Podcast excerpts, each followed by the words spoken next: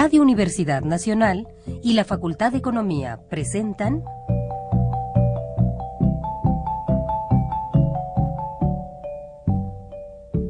Los bienes terrenales.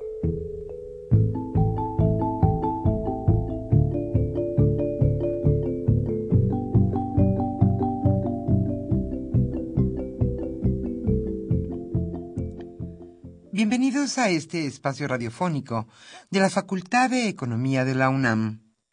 Como cada semana, estamos aquí con ustedes para reflexionar sobre un tema interesante relacionado con la economía, la política, la cultura y las cuestiones sociales. En nuestra mesa de análisis participan destacados especialistas, quienes nos acompañan hoy en este estudio y como siempre, le invitamos a participar en este programa a través de sus llamadas telefónicas. Para nosotros es un gusto saber que usted desde su casa, desde su oficina o en el lugar donde se encuentre, se interesa en el tema que tratamos. Nuestro número 5536 8989. Repito con mucho gusto, 5536 89 89.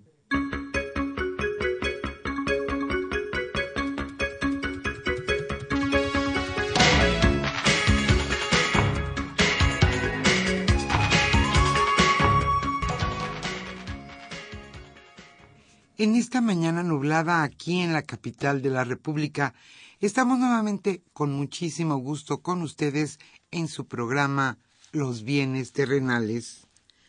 El tema que hoy abordaremos en nuestro programa es la actualidad europea. En nuestra mesa de análisis trataremos temas como la migración, el cuestionamiento de las instituciones europeas para el caso de Grecia, también el resurgimiento de los nacionalismos y la relación conflictiva Unión Europea-Rusia. Por supuesto, también, también hablaremos sobre la migración siria. ¿Por qué es importante analizar y estar enterados sobre las cuestiones que pasan en Europa? ¿Qué relación guarda nuestro país con las naciones europeas en cuanto a turismo, en cuanto a comercio, en cuanto a intercambios culturales? Estos son algunas de las cuestiones que hoy abordaremos en nuestra mesa de análisis en referencia a la actualidad europea. Como siempre, le invitamos a participar en este programa a través de sus llamadas telefónicas. Para nosotros es un gusto saber que usted, donde se encuentre, se interesa por el tema de nuestro programa. Hoy estaremos obsequiando a los primeros radioescuchas que se comuniquen a este programa la revista Investigación Económica. Nuestro teléfono 55 36 89 89. Hoy estamos con ustedes, Socorro Montes, en los controles técnicos y estarán con nosotros contestando con mucho gusto sus llamadas telefónicas Pedro Rosales, Rogelio González y también Isaac Medina Martínez. Yo soy Irma Espinosa y estaremos con ustedes hasta las 13 horas. Antes de iniciar nuestra mesa de análisis, le invitamos a escuchar la economía durante la semana.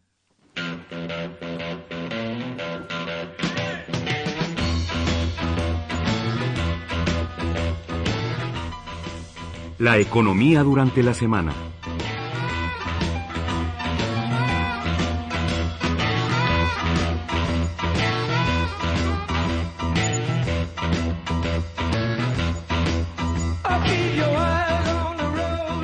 El presupuesto para 2010.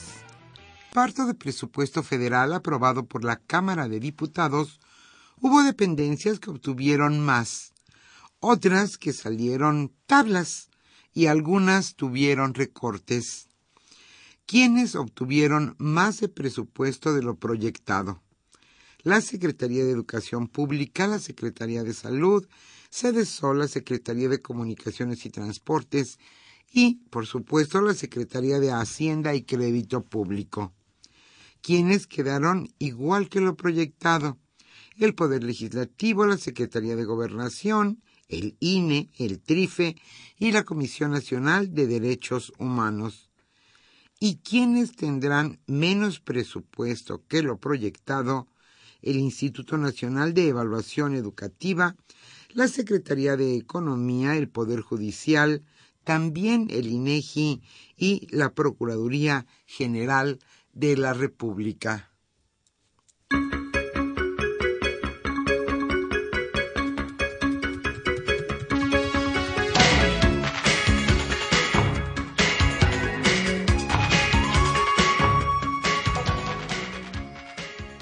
Y a final de cuentas, ¿qué pasó con el Instituto Nacional Electoral?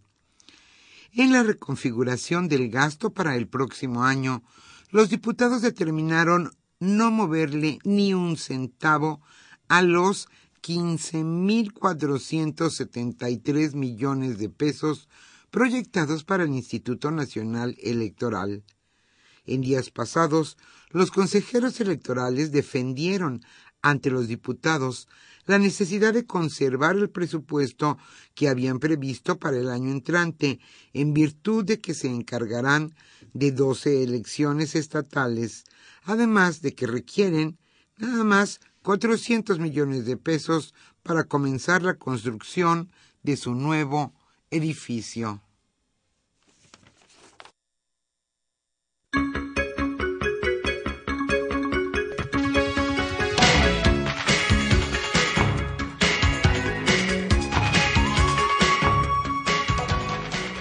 Lo que más afecta a México en cuanto a competitividad. Repito, competitividad. Los costos de la delincuencia, la inseguridad y la corrupción son los principales lastres para la competitividad, lo que mantiene al país estancado en el sitio 36 de 43 países en el Índice Internacional en la Materia 2015. Este indicador analiza el periodo 2011-2013, donde hubo el avance de solo un sitio en el ranking, ya que México pasó del lugar 37 a 36. En esta edición, los menos competitivos son Nigeria, Guatemala, India, Indonesia, Colombia, Rusia, Argentina, México, Perú y Sudáfrica. Y en contraste, los primeros lugares los ocupan Suiza, Noruega, Suecia, Irlanda, Japón, Dinamarca, Finlandia, Holanda, Australia y Alemania. En el caso de México, el principal retroceso se encuentra en el subíndice de Estado de Derecho, ya que en este renglón el país se ubica en el sitio 40. Sí, usted escuchó bien, 40 de 43 países en el conjunto de naciones. Esto lo señaló Rodrigo Gallegos, investigador del Instituto Mexicano para la Competitividad.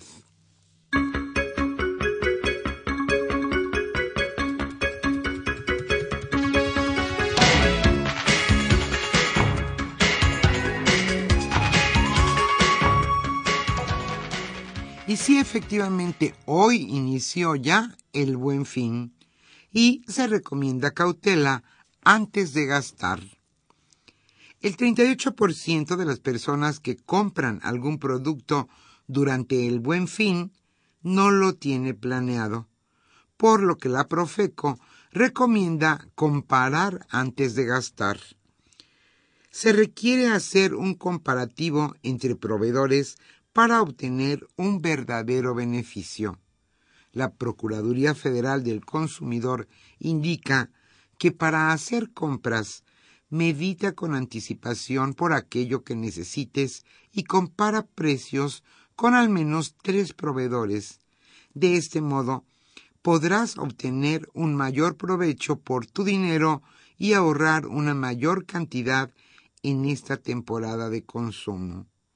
Entonces, la regla sería pensar qué se necesita comprar, meditarlo muy bien, comparar y si después de esto usted decide que es el producto o el servicio que usted necesita, pues cómprelo.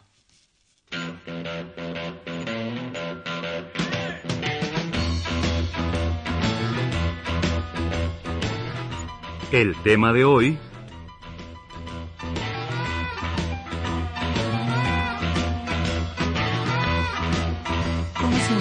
al inicio de este programa, hoy hablaremos sobre la actualidad europea.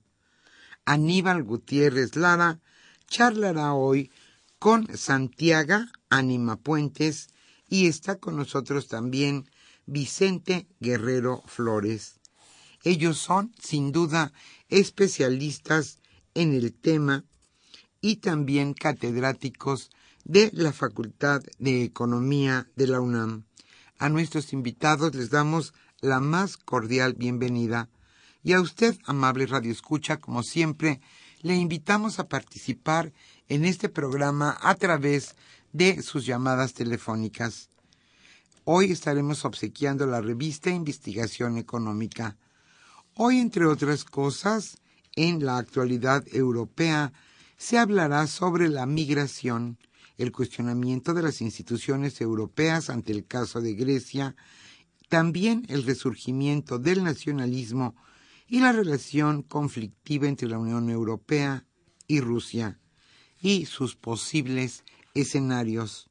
¿Por qué es tan importante conocer la actualidad europea? México, ¿qué relación tiene con estos países? Le invitamos a participar a través de sus llamadas telefónicas.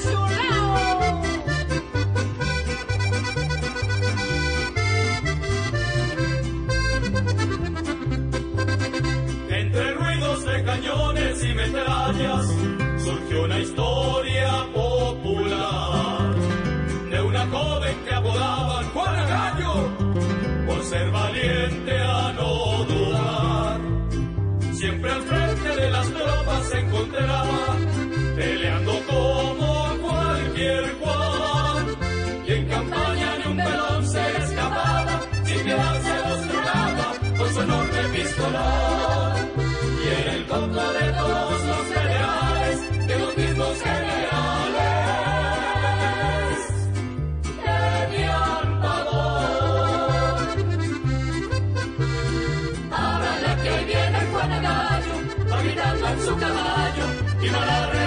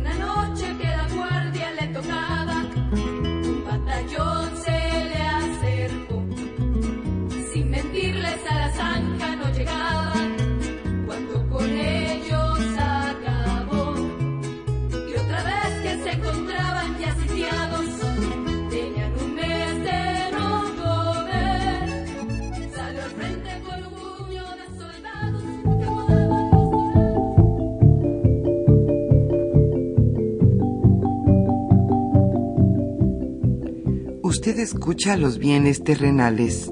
Nos interesa conocer su opinión. Le invitamos a comunicarse a este programa al teléfono 5536 89 89.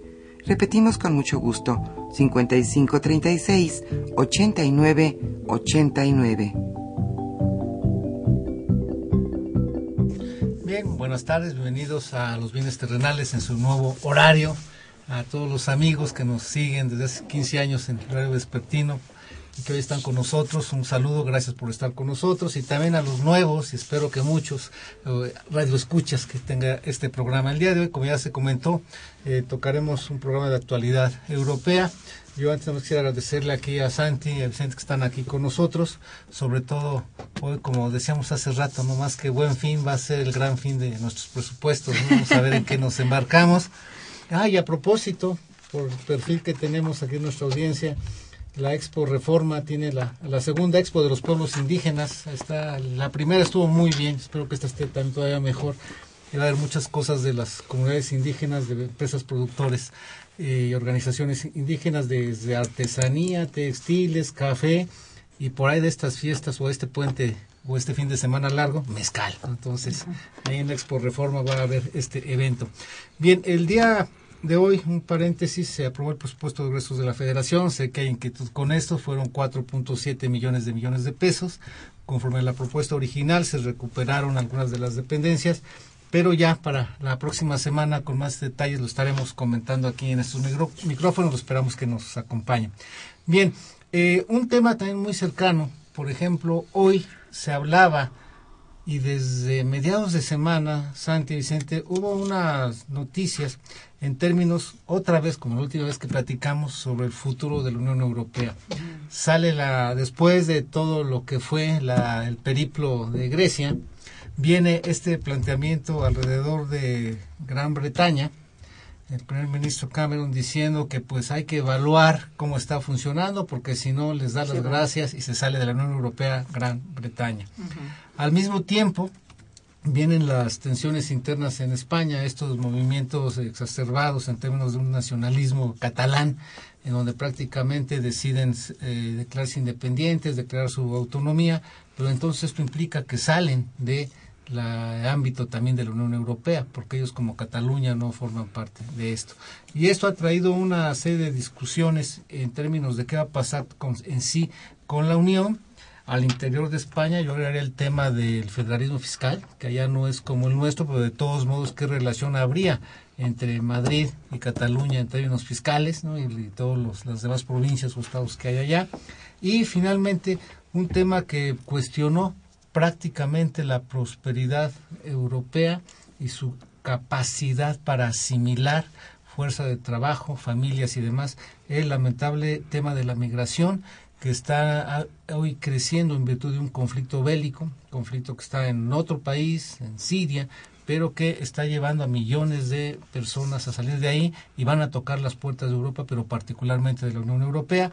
Se ha planteado ahí la obligación prácticamente de toda la zona para poder atender esta demanda de nueva población que está llegando, pero pues algunos sí eh, han puesto sus límites precisamente a esa capacidad de atención en un escenario en el que hay que recordar, lo platicábamos la otra vez con Santi Vicente, la idea de que están saliendo de la crisis, no están creciendo tan rápido como se esperaba, algunas economías líderes como Francia y Alemania no han estado exentas de presentar algunos problemas y hoy tienen la necesidad de enfrentar el problema migratorio.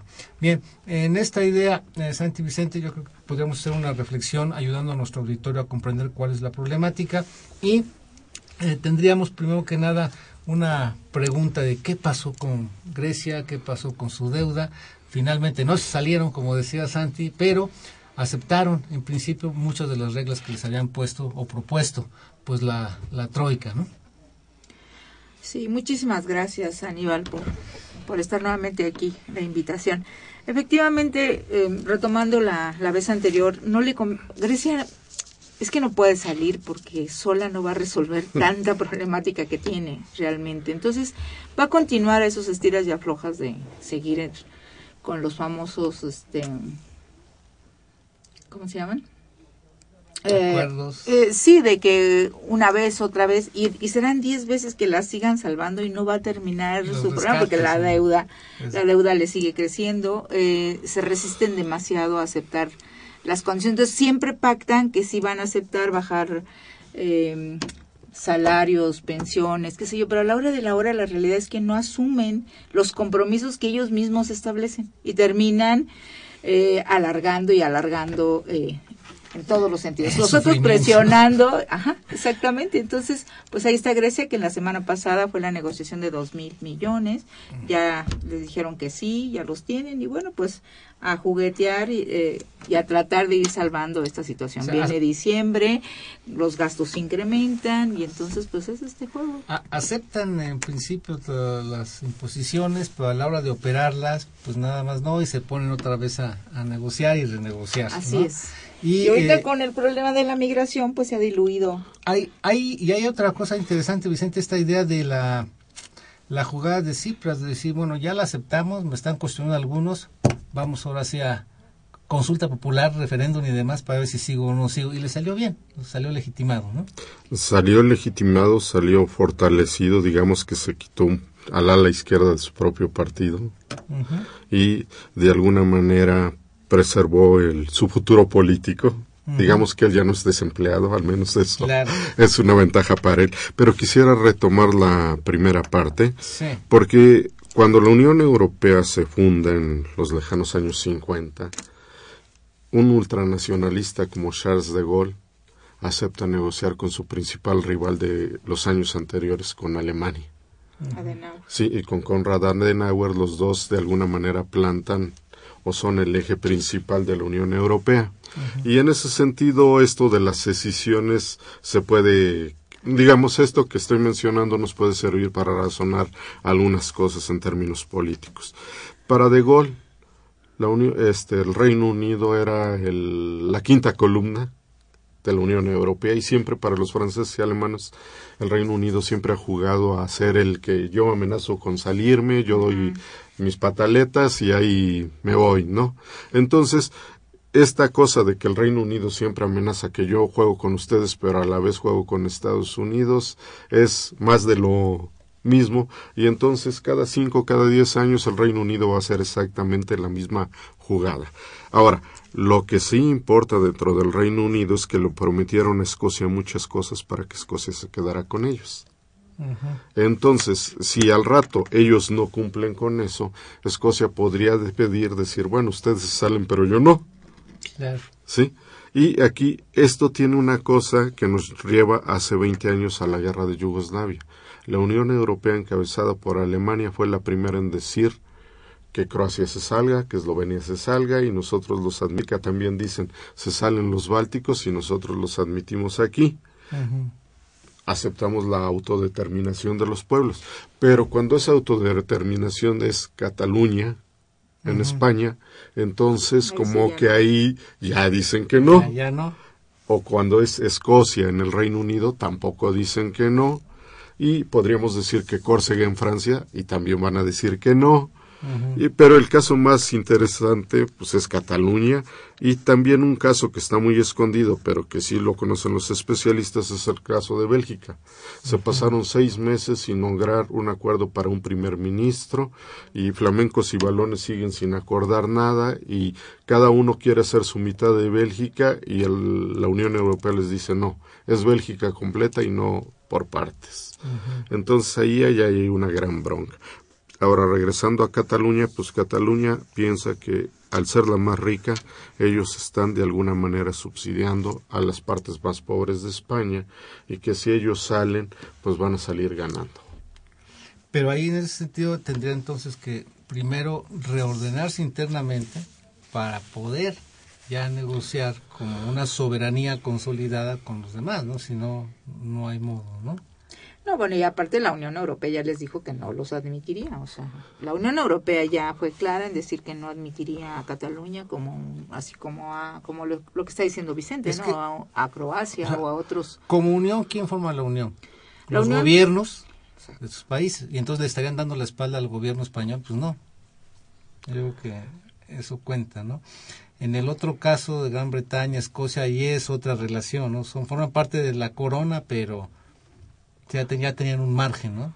Por cierto, dicen que en caso de que, Escocia se hubiera independizado y hubiera buscado un rey, pues ahí estaba la señora esta de España, como se la que se acaba de morir, Ah, la duquesa ya. de La Alba. De Alba. Era precisamente ella es heredera de la casa escosesa, entonces ella Ya. podía haber sido pretendiente a ser reina de, de Escocia. Ah, bueno, pues ahí está el hijo. Este. Sí, sorprendentemente. Bueno, en, en este contexto entonces, es, pues sí hay estas tensiones en temas de eh, separatismos, búsqueda de autonomías y demás, pero en medio les cayó este el tema de la migración, ¿no? Sí, que digamos que desde la Segunda Guerra Mundial no se había vivido un proceso como el que se está viviendo ahorita.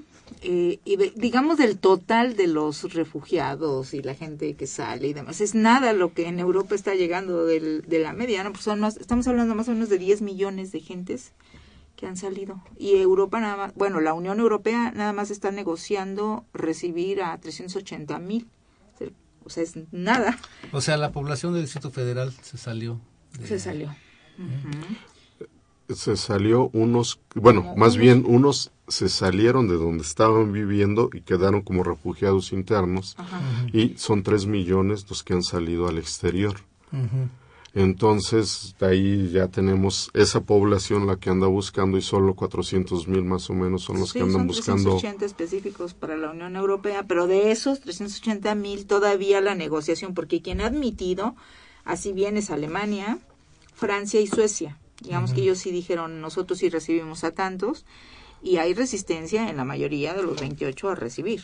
Bueno, ya se ve claramente lo que ha sucedido por las fronteras, ¿no? que incluso han tenido que poner vallas y demás para detener a la gente. Y bueno, lo que también es interesante es como Angela Merkel, bueno, Turquía, que fue el primer país que tocó las puertas para entrar a la Unión Europea en 1961 y que toda la vida se le dijo al principio que no, después que sí, largas, largas, largas. En esta ocasión Angela Merkel fue ella la que se desplaza a Turquía porque se necesita detener en Turquía a todo ese tipo de gente. Entonces, ahora sí la Unión Europea le dijo, sí vas a entrar, de verdad que sí vas a entrar, pero necesito que me detengas a la cantidad de gente que, va- que está pasando por este país. Y al siguiente día hay seis mil millones de euros que se le iban a dar a Turquía a partir de la visita de Angela Merkel para detener a, lo- a la gente que, que, se, que se necesita quedar ahí en Turquía y que no pase hacia la Unión Europea. ¿no? Entonces las reglas del juego están cambiando.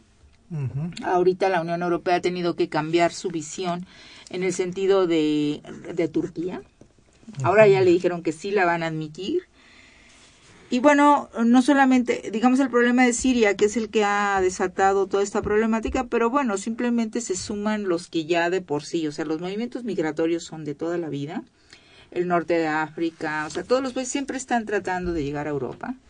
Y solamente que el problema de Siria lo está agudizando pero el problema de los de las migraciones son por siempre, ¿no? Aquí en, en- este tema, digamos, se, se está modificando el mapa, se está modificando también toda la economía Sí. y la geopolítica. Sí. O sea, esta vuelta de Alemania a Turquía, cuando siempre se han dado hasta con la cubeta, se va, y le pide apoyo, ¿no? Que Ujú. se integre, que participe, ¿no?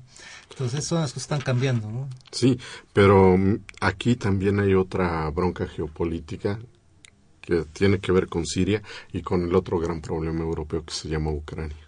Exacto. Es decir, en términos económicos y geográficos, citando a un político alemán, este Genscher, que fue secretario de Relaciones Exteriores de Alemania durante 18 años, ahorita que se acaba de morir, este, ¿cómo se llama? Helmut, este, Helmut Kohl, sí. Hel- no, Helmut, este, el, eh, el, el otro Helmut, el otro Helmut. el de los socialdemócratas, este Genscher primero lo apoyó a él y luego se fue con Kohl. Ujú. Helmut Schmidt, Helmut Schmidt, sí, sí. sí, acaba de morir precisamente en estos días. Genscher primero formó partido, gobierno con él y luego cambió con Kohl. Y él dijo que Europa no puede construir sin Rusia. Y el problema que estamos viendo aquí es los intereses de Europa solos a veces tienen el gran problema de que su interés económico y político es llevarse bien con Rusia, pero su interés de socio de Estados Unidos no le permite esa actuación, ¿no? Entonces este problema se ve tanto en Siria como en Ucrania. Sí, sí, en una perspectiva realmente de regional, con previsiones estrictamente de fortalecimiento económico, pues es natural voltear a Rusia por la capacidad que La tener dependencia y sobre tiene. todo los energéticos. Entonces ahí este ahí sería el mejor matrimonio, ¿no? Pero pues desde la Segunda Guerra Mundial, el peso de la Estados. Unidos, la reconstrucción y OTAN, pues están Exactamente, dificultando. Y volviendo al, al viejo esquema de poderío y- entre Estados Unidos y Rusia. O sea, Rusia ya despertó con Putin, o sea, Rusia ya vuelve a ocupar un espacio importante en el mundo y vuelve otra vez eh, los viejos enemigos a, a, a juntar a sus aliados y a jugar en el escenario mundial. Y la cuestión aquí es que la Unión Europea está en medio.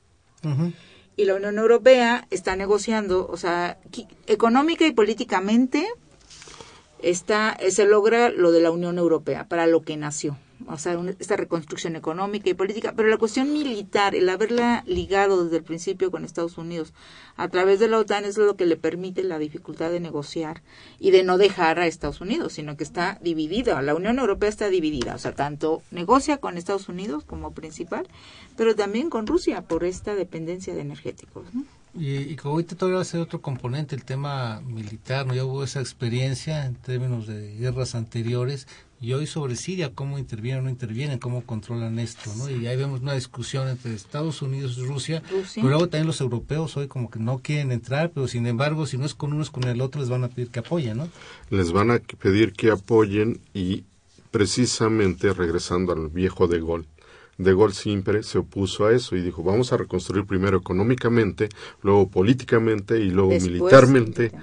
pero no terminaron en lo militar, entonces siguen dependiendo militarmente de Estados Unidos y eso lo que so- los obliga a tener una posición cercana a Estados Unidos, aunque en términos de racionalidad económica su relación debería ser negociar con los rusos. Ahora, se repite el famoso gran tablero, como le llamaban a- en la época de la guerra de Crimea, o sea, hace 150 años. Rusia reclama lo que ella considera sus espacios naturales, Ucrania, el Cáucaso, Crimea, Crimea. y ¿Y en este caso de Siria, pues tiene la principal base militar fuera de Rusia, que es en Siria, que les da salida al Tampoco. Mediterráneo, tampoco es negocio para ellos. ¿sí? Ahora, lo más interesante es el contraste, porque junto a Estados Unidos, la gran aliada que está teniendo no es Europa, Es Arabia sino es. Arabia Saudita.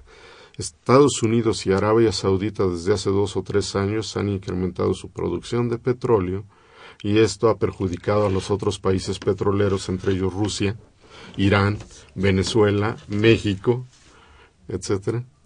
Y, ahí es interesante, ya en algún momento en este programa, en el otro horario lo habíamos comentado, en términos de que había un análisis eh, más geopolítico y el petróleo, que el hecho de que en algún momento no hubiera acuerdo de la OPEP para reducir la producción fue, eh, bueno, manipulado por Estados Unidos y Arabia Saudita en la idea de golpear a Rusia, A Rusia. y a Venezuela, sobre Sí. todo. Irán también está ahí mismo. ¿eh? Y ahora hay un acuerdo con Irán en donde promete finalmente alcanzar un acuerdo básicamente con Estados Unidos, no con además sino no Occidente, sino con Estados Unidos, que lo cual entonces implica tener acuerdos en la materia energética importantes y nuclear. Entonces, también esto desequilibra a favor de Estados Unidos. Pero el bombardeo que hizo Rusia tuvo que ser por territorio de Irán.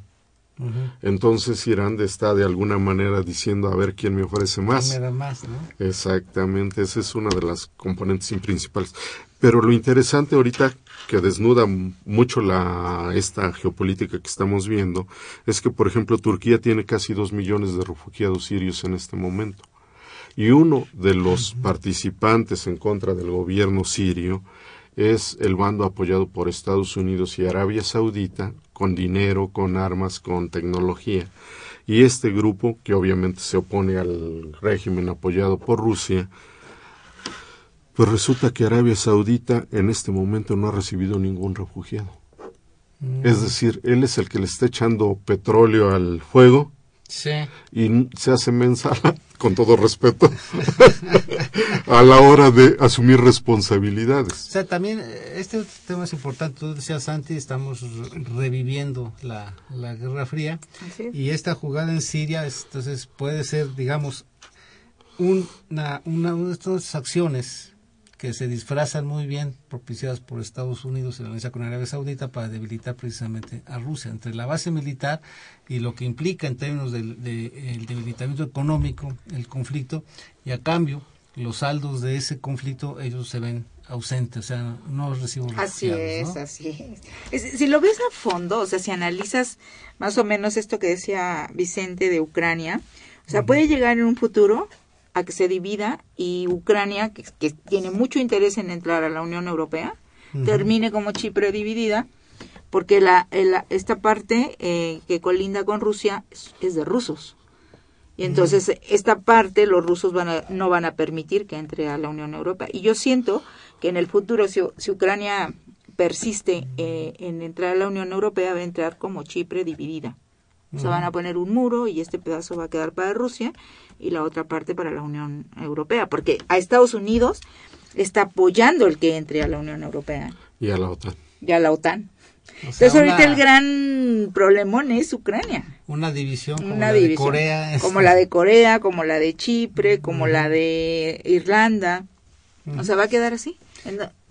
En- Y un tanto también hay que recordar que esto viene, pues es- ha sido histórico. Ah, histórico, Y sí. recordemos cuando cae la Unión Soviética, pues eh, Occidente le abre los brazos a los tres paisitos que Ah, surgieron porque tenían petróleo, ¿no? Exactamente. Entonces esto sigue sigue ahí ahí pesando. Entonces, pues es interesante toda esta perspectiva que amablemente nos están dando. Y lo que puede venir, o sea, porque te cambia completamente el panorama de lo que era la Unión Europea y puede haber como un- acuerdos con estos países, inclusive por Siria también, en donde la Unión Europea va a tener que extender algún tipo de acuerdo con todos estos países y dejar como la Unión Europea con esos países que se negociaron ciertas cosas y acá como en unos acuerdos de segunda generación y de segunda categoría para toda esta cinturón que modifica, como estamos diciendo, geopolíticamente todo el asunto de la Unión Europea, pero también del mundo.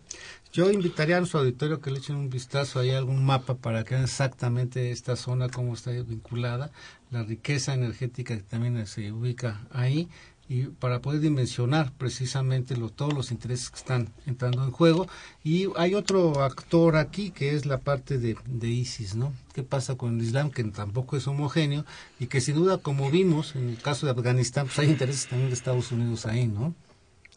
Bueno, esto de ISIS es sorprendente porque dicen que ellos son los únicos que están homogenizando la opinión, están en contra de todos.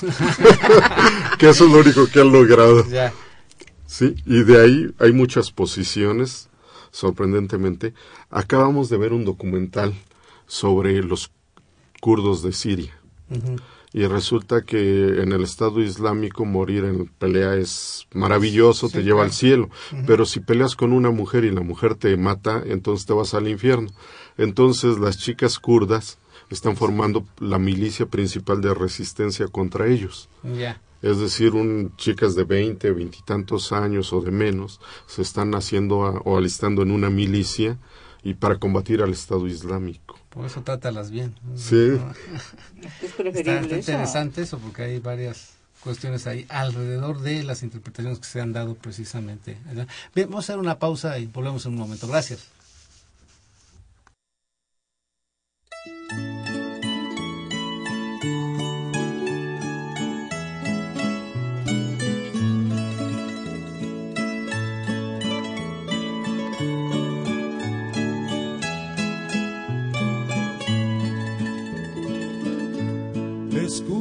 Señores, oigan el corrido de un triste acontecimiento. Pues en Chinameca fue muerto a mansalva Zapata el gran insurrecto. Abril de 1919 en la memoria quedará en el campesino como una mancha en la historia.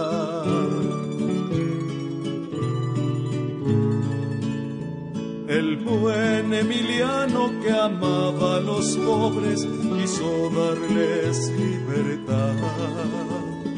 Por eso los indios de todos los pueblos con él fueron a luchar. De Cuautla hasta Mecameca, Matamoros y el Augusto. Con los pelones del viejo Don Porfirio se dio gusto. Le dice Zapata don Pancho Madero cuando ya era gobernante. Si no das la tierra verás a los indios de nuevo entrar en combate. Se enfrentó al señor Madero contra Huerta y a Carranza, pues no le querían cumplir su plan que era el plan de Ayala.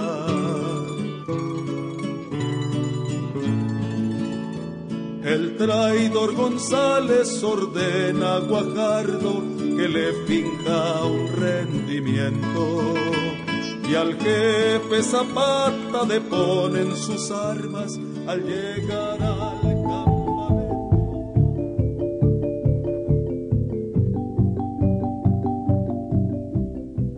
Usted escucha los bienes terrenales.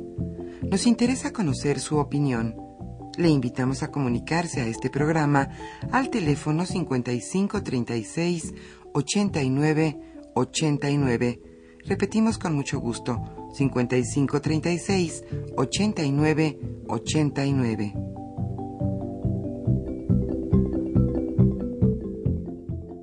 A nuestra, regresamos a nuestra mesa de los bienes terrenales. Estamos aquí con Vicente Guerrero y Santiago Anima Puente, eh, revisando el tema europeo y su actualidad.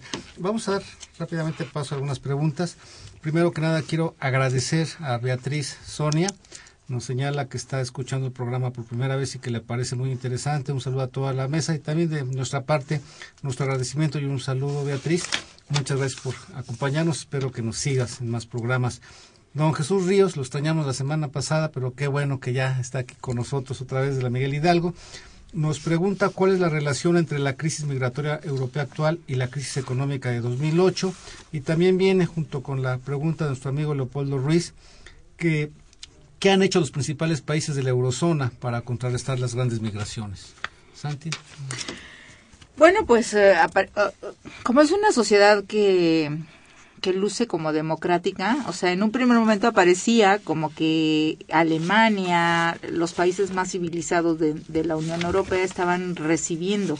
Y sin embargo, hace un momento decíamos que del total están recibiendo la realidad muy poco, o sea, 380 mil migrantes. Pero aparte de estos migrantes, el, siempre se abre la puerta, o sea, sí se quieren recibir a gente, profesores, etcétera, pero a, a los que van en las balsas no tanto. Les interesa la gente joven, porque incluso en Alemania se ha dicho que los quieren capacitar y hacerlos a su modo, o sea, digamos que trabajen en su industria pero de ahí en más, o sea, el idioma, eh, el, el- la cultura, o sea, sí genera mucho, sí trastoca mucho, y por eso es tan difícil. Eh, ¿Qué hace con la crisis? Agudizarla. O sea, la- no se ha salido de la crisis de 2008, y este problema, que como decía yo, viene a ser tan importante, no había habido algo tan importante después de la Segunda Guerra Mundial, y viene a agravar. O sea, esto viene a agravar. Agravar.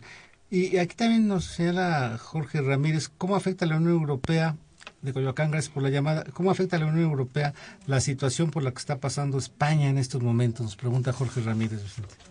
Bueno, como bien mencionabas, pues la Unión Europea es una unión de estados, ¿no?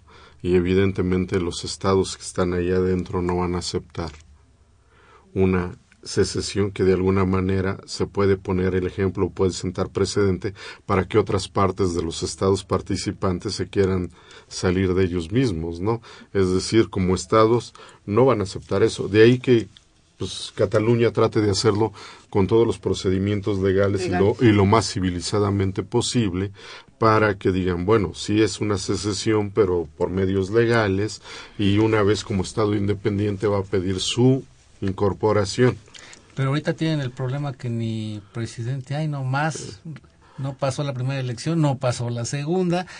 ¿Y cómo van a Y elegir una constitución cuando no hay mando? no?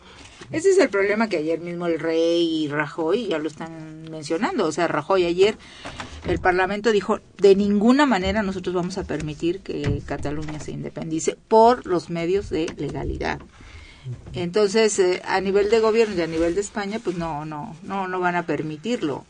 Faltaría ver si Cataluña sigue insistiendo, porque es una vieja asunto de origen, ¿eh? O sea, Cataluña siempre ha querido Sí. separarse y siempre en épocas de crisis es muy normal que regrese todo este asunto de nacionalismo. La y crisis demás. exacerbó todo su Sí, sí, sí. nacionalismo y ese es precisamente el tema que estaría detrás. Y Arturo Báez nos dice un saludo, ¿por qué los grandes países no han absorbido más migrantes? Pusieron esta cuota muy limitada, nos decías, ¿no? De Sí, ¿qué? sí. 380 80 mil, son 380 mil. Bueno, son los que están pidiendo asilo ahorita, pero todavía falta ver a quienes aceptas. Generalmente aceptan a las élites económicas e intelectuales.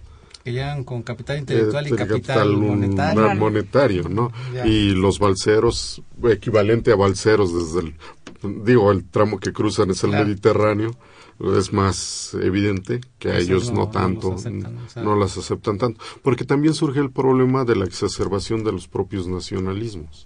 Sí, entonces, precisamente el problema de Turquía, aunque ha sido de los primeros solicitantes y es el decano de los solicitantes, pues nunca lo han admitido por ser un país musulmán. Pero, por ejemplo, hay, hay situaciones en Alemania, que es la que podría recibir más, la más fuerte, hay problemas Internos, de racismo, sí. ¿no? Y no de ahorita, sino históricamente eso nunca lo han superado, y precisamente contra turcos y todo eso van, van contra ellos, ¿no? Porque los turcos fueron la mano de obra que ellos asumieron con mayor importancia desde los años 50, 60, así como el equivalente mexicano, tanto así que un tal, creo que Gunther Walras o algo así, no me acuerdo ahorita el nombre, un periodista crítico de Alemania, hizo un libro que se llamaba Cabeza de Turco, jugando con las palabras, y en él ejemplificaba cómo en Alemania, por ejemplo, contrataban inmigrantes turcos indocumentados y los metían sin protección a lavar los desechos químicos o los estos este laboratorios atómicos. Pero luego estos hicieron como aquí en la Ciudad de México, los migrantes internos, sus propias colonias y todo,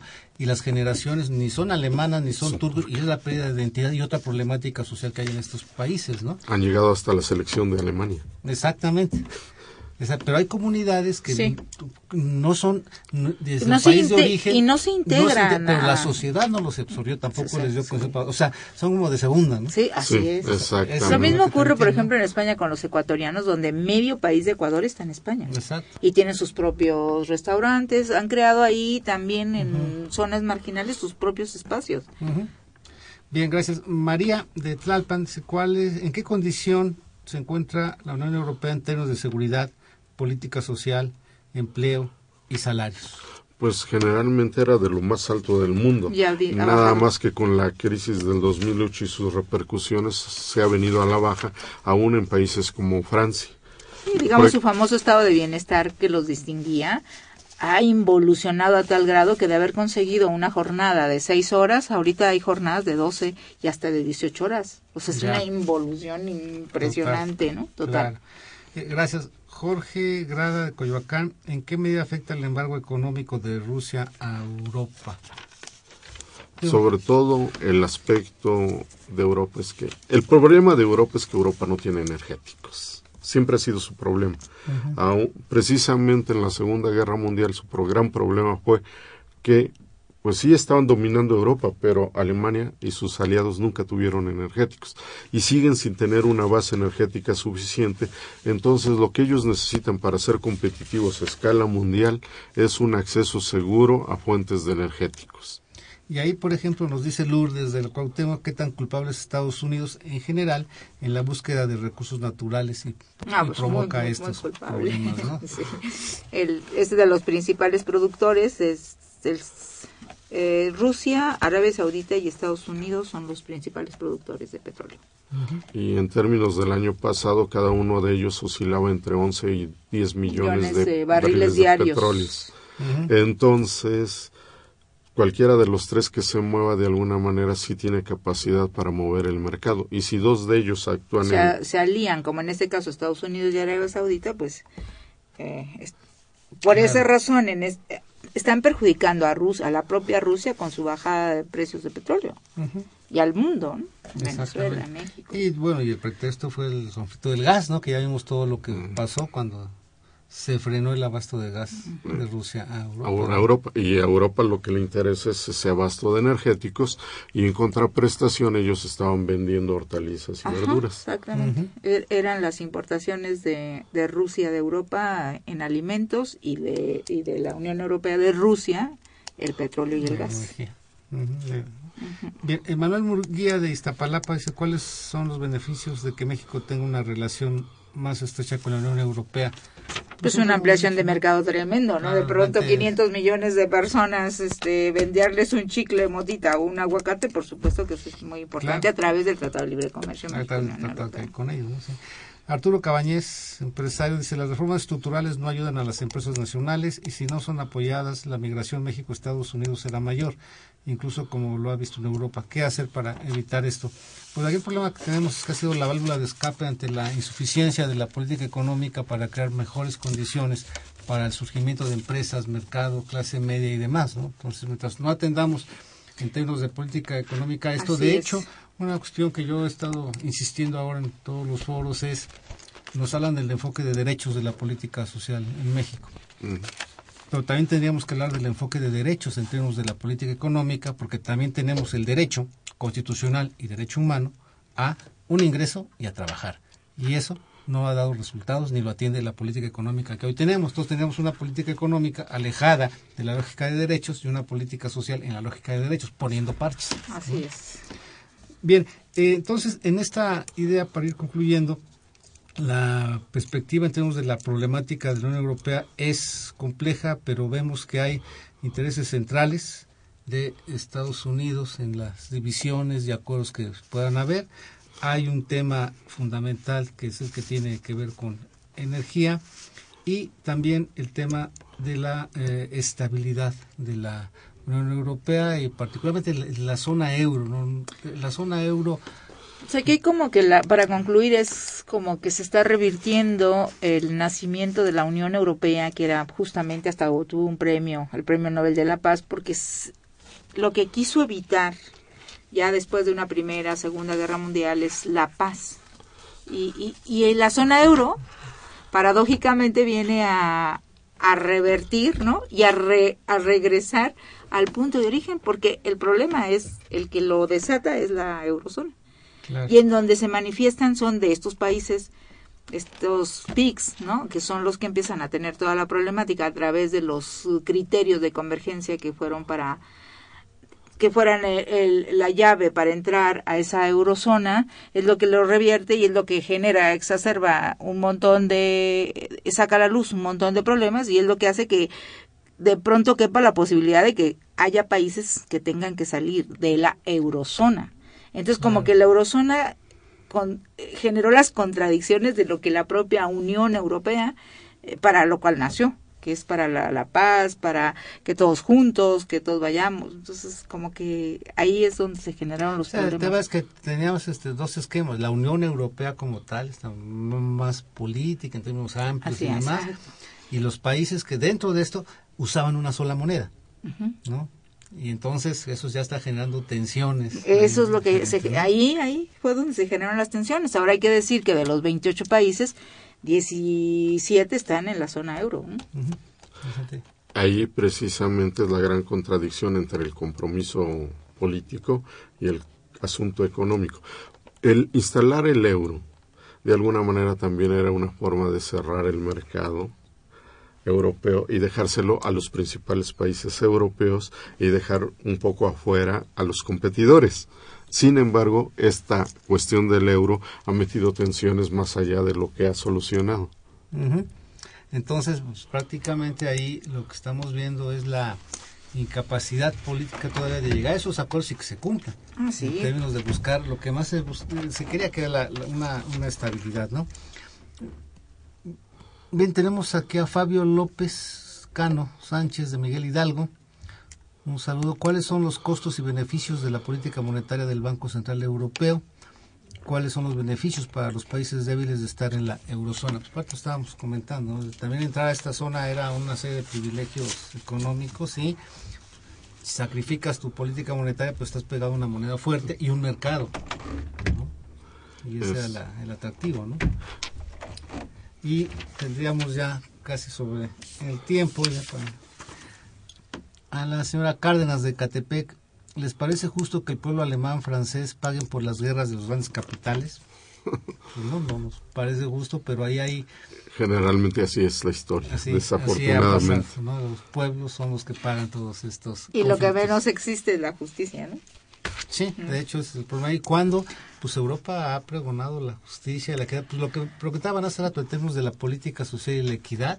O sea, digamos que logró, se logró, esa era su divisa mayor, ¿no? El estado de bienestar que eh, se ha perdido tremendamente, o sea, ya la, la gente, había, por ejemplo, en La ciertos países, sí, la. Carta Social Europea, se, se habían logrado cosas, bueno, van más de 50 años de esta unidad, o sea que tampoco es ayer, ya va más de medio siglo, grandes logros, pero bueno, tampoco todo, cíclicamente, o sea, el- la vida y todo es cíclico, entonces De hecho, puede ejemplo, ahorita que he estado participando aquí mucho con los amigos de Eurosocial en términos de la política social, uno de los temas que están centrales y que están planteando y que quieren que se discuta en países de América Latina sobre todo, es el tema de cohesión social, que hoy vemos que esto no se está dando allá.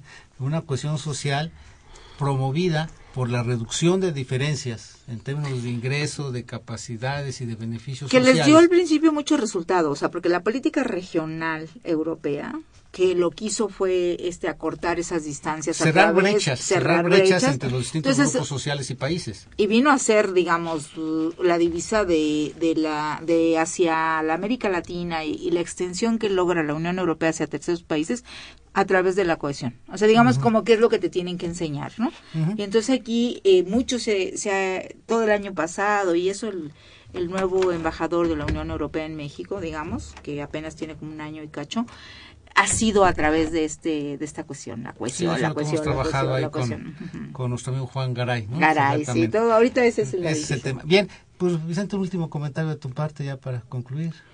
Pues que desafortunadamente volvemos al viejo esquema de la Guerra Fría, pero ya sin las coberturas ideológicas de antes. Es decir, son los viejos enfrentamientos imperialistas y contrario a lo que decía aquel filósofo japonés de los noventas, no se acabó la historia, sino estamos Se edita la historia. Se reedita la, la historia, ¿no? Fukuyama, ¿no? Sí, Ajá. sí. Bien, pues muchísimas gracias, Santi. Muchísimas gracias, Vicente. Hay que vernos más seguido. El auditorio lo va a demandar porque son temas muy interesantes que luego realmente las referencias que tenemos a la mano están muy alejadas de expertos co- como ustedes. Les agradezco mucho que nos hayan acompañado. Y les recuerdo entonces, este es su programa de los bienes terrenales. Es un programa que durante muchos años hemos estado elaborando eh, profesores de la Facultad de Economía de la Universidad Nacional Autónoma de México con la estrecha y muy agradecida colaboración de las autoridades de Radio UNAM. Eh, anteriormente ya llevábamos más de tres lustros en esta conducción, este trabajo en otro horario, un horario vespertino también de los viernes. Y hoy los invitamos a que nos sigan escuchando, que nos llamen y demás, y que estén cerca de nosotros también proponiendo temas de interés para ustedes. Nuestra máxima eh, eh, o nuestro principal interés es poder contribuir a aclarar el tema del debate económico, tanto en la economía nacional, regional como a nivel mundial, qué es lo que está pasando, cómo nos afecta.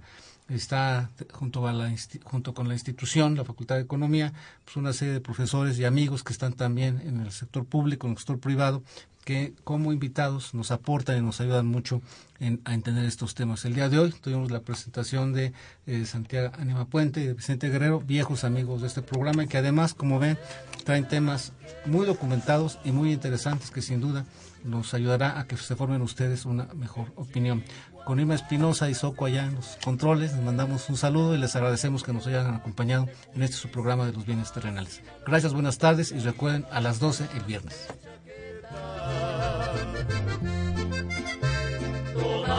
Urbina decía al general argumento, a mí el amigo más fiel es mi caballo. Agradecemos su atención y participación en este programa a través de sus llamadas telefónicas y la invitamos la próxima semana a la misma hora en otro programa más de los bienes terrenales.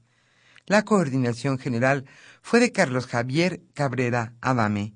La coordinación académica de Aníbal Gutiérrez, Roberto Cabral, Alejandro Pérez Pascual, Rubén Antonio Miguel y Leonardo Lomelí Vanegas.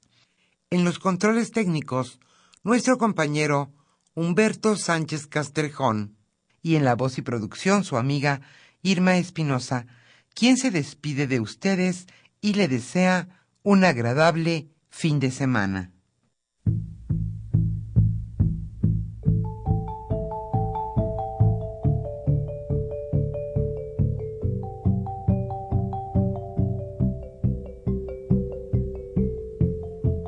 Radio Universidad Nacional y la Facultad de Economía presentaron Los bienes terrenales.